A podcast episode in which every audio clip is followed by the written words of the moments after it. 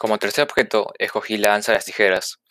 El nombre de danza de tijeras se debe a las dos hojas de metal pulimentado, que juntas tienen una silueta de tijeras, que los danzantes agarran con su mano derecha.